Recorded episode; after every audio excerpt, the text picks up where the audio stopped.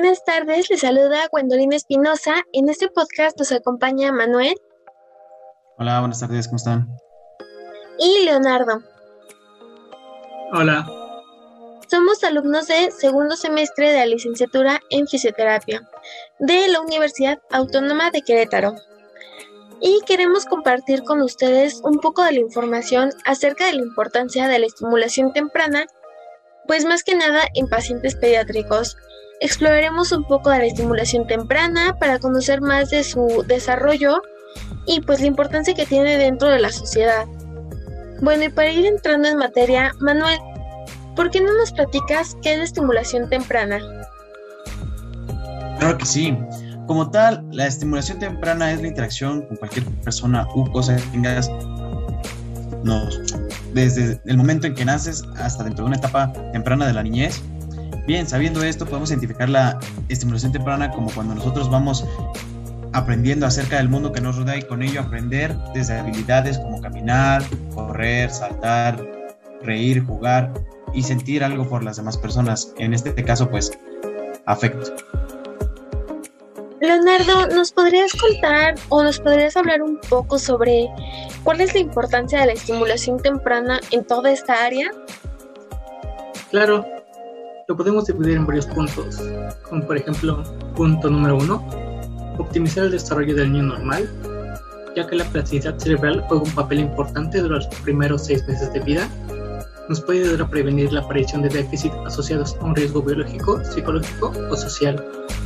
También atender las necesidades de la familia y del menor y aminorar los efectos de una discapacidad. Claro, y es muy importante aclarar que en el momento en el que vamos a hablar de etapa pediátrica, nos referimos a desde que recién nace el bebé hasta una edad aproximadamente de los 6 años cuando ya es un niño. Bueno, y como sabemos, existen distintas áreas en las que nos podemos ayudar con la estimulación temprana. Esto va a depender siempre de nuestros objetivos que tengamos. Algunos de ellos pueden ser la motricidad gruesa y la fina, por ejemplo, dentro de la motricidad gruesa, podemos trabajar sobre lo que es el control, la postura, la coordinación motriz de la cabeza, pero por otro lado tenemos la motricidad fina, que por ejemplo sería el ojo, la mano, el control, la precisión. Como hablamos de esto es algo fino, pequeñas partes del cuerpo que se van a ir desarrollando poco a poco. También tenemos el trabajo con el lenguaje, que principalmente se va a encaminar a lograr una comprensión del lenguaje como tal, para que éste después pueda expresarse y lo pueda entender a través del mismo. También trabajamos un poco con la comunicación o la intención comunicativa que tenemos. Esto nos puede hablar sobre la vocalización que tenemos al hablar, la formación de las palabras, cómo nos vamos a desenvolver al momento de hablar y querernos expresar. ¿Qué más nos podría apoyar, Manuel? Nos puede apoyar en la cognición, ya que nos permite comprender y relacionar y memorizar, así como adaptarnos a situaciones que no, vamos a vivir en el mundo donde nos rodea. Y esto nos ayuda a nosotros como seres humanos a ubicarnos en nuestro medio y realizar tareas que nos permitan conocer y relacionar a quién está en nuestra familia, nuestros amigos, maestros, y en el área personal que se ocupa de que el niño sea más independiente en cuanto a sus actividades cotidianas, desde vestirse, alimentarse y su higiene. Y por último, en la social, donde nos proporciona elementos necesarios para adaptarse al medio ambiente en el cual se desarrolla, ya sea en la escuela, ya sea en la casa, ya sea en la familia, ya sea en los amigos. Esto nos ayuda para nosotros poder relacionar relaciones estrechas y esto nos va a ayudar a tener un mejor desarrollo y a mejorar las habilidades motrices, de lenguaje, cognitivas y adaptativas. Claro, y es muy importante en este momento puntualizar que el desarrollo de cada individuo va a ser totalmente diferente. Puede haber variaciones unos meses más, unos meses menos, pero no debería ser tan alarmante, ya que nosotros manejamos por promedios que serían nuestros hitos motores, Manuel, ¿qué nos podrías contar de los hitos motores? Pues mira, los hitos motores como tal se definen como una meta donde se debe alcanzar un niño a diferentes edades de su desarrollo, tanto motriz e intelectualmente. Algunos de ellos, como tú ya lo mencionaste, puede ser el área motora gruesa, el área motora fina, la percepción que se da a través de nuestra propia visión, el pensamiento que es nosotros asociar las cosas que vemos con lo que nos van diciendo, el lenguaje que es comunicarnos a través de esto. En el área social nosotros vamos tomando en cuenta pues nuestras relaciones que vamos teniendo, ya sea con amigos, familia, eh, conocidos. La autorregulación como personas es que nosotros mismos nos vamos poniendo límites o conociéndonos de cierta forma cómo reaccionamos ante las cosas.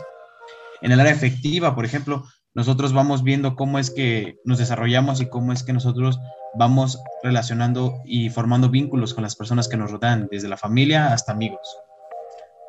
Claro, y esto siempre va a ser muy importante para el desarrollo.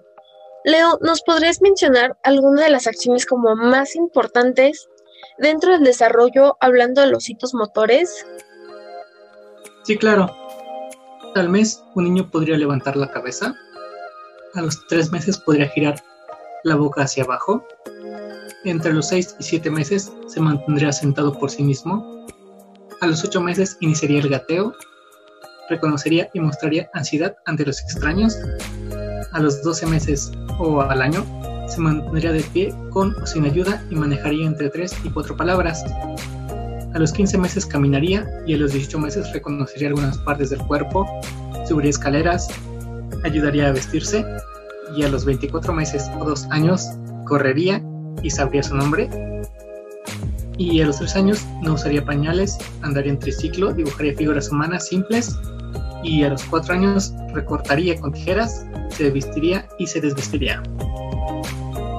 Bueno, estos son como algunas cosas que vemos como normales, pero también hay algunos estados de alerta, de alerta que deberíamos considerar. Y por ejemplo, son como focos rojos que realmente tenemos que estar observando pues en nuestros niños.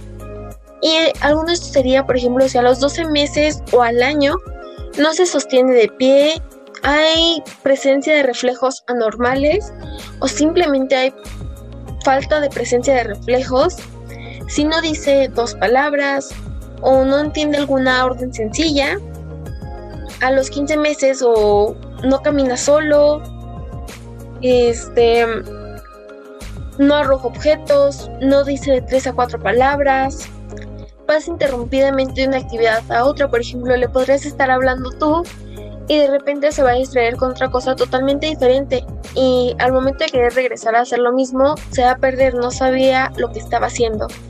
Por ejemplo, a, a los 18 meses, si no sube escaleras o no camina, no dice de 7 a 10 palabras o no conoce algunas partes de su cuerpo, si no bebe de un vaso, y si a los 24 meses no corre o no asocia dos palabras, o simplemente no dice no, que es una palabra tan sencilla, ahí podremos tener unos focos de alerta que tendríamos que revisar.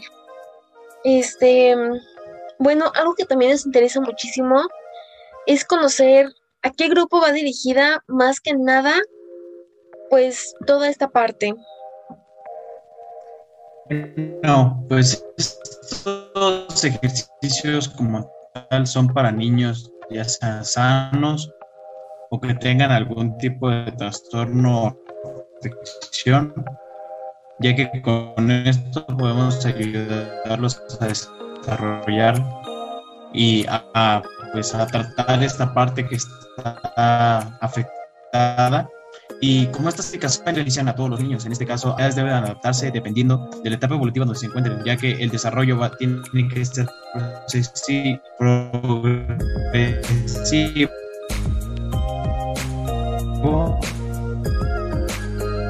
y dependiendo de las capacidades del pequeño.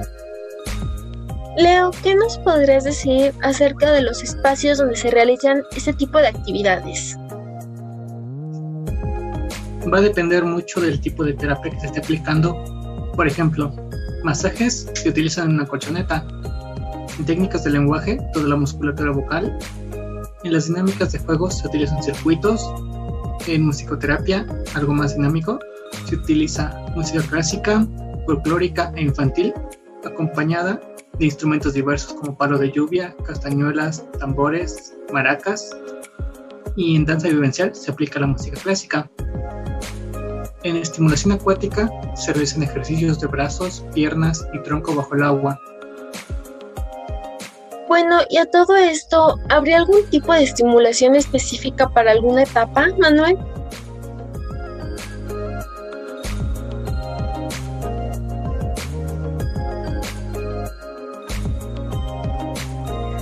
Pues tenemos distintas etapas donde aplicaremos ciertas acciones, como la primera etapa que es de los 0 a los 12 meses, donde se empieza con la motoricidad huesa y también donde se empieza con la donde nosotros podemos tener el control de la cabeza del bebé y facilitar el conocimiento frente a un espejo donde se va a empezar a reconocer. En la segunda etapa de 1 a 2 años podemos trabajar el equilibrio, sujetando al bebé y moviéndolo, y de tal forma que servirá que se, endure, que se enderece por sí mismo. En la tercera etapa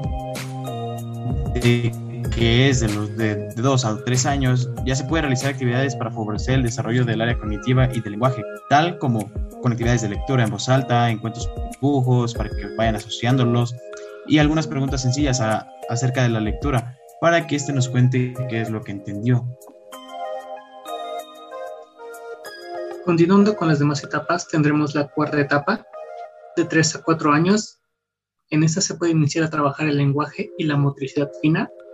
Cuando realice dibujos podemos pedirle que nos explique lo que va dibujando, dejando que fomente su creatividad y sea de manera libre y en la quinta etapa, de 4 a 6 años, para la estimulación tanto de su coordinación como su equilibrio, empezaremos a realizar ejercicios divertidos como por ejemplo el bailar. Claro, y uno siempre recuerda cuando es pequeño y empezamos a bailar o a pintar con colores por ejemplo, hacer bolitas y pegarlas en un dibujo. Este tipo de actividades nos podrán ayudar.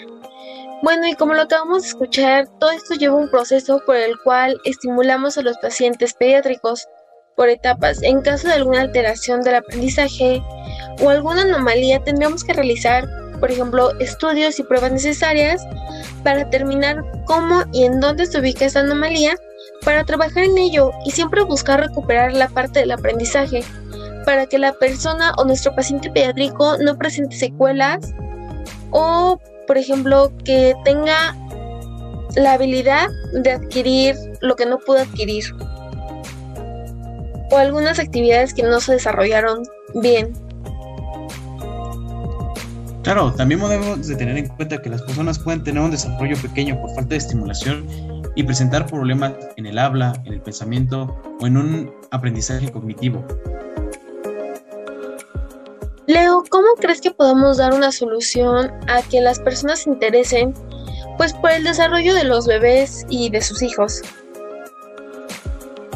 Creo que tenemos que tomar en cuenta que muchas veces la población como tal no tiene la información o simplemente la ignoran porque no piensan en las consecuencias que pueden surgir a raíz de esto. Ciertamente, como sociedad y como personas, no tomamos el papel dentro de la educación de los niños.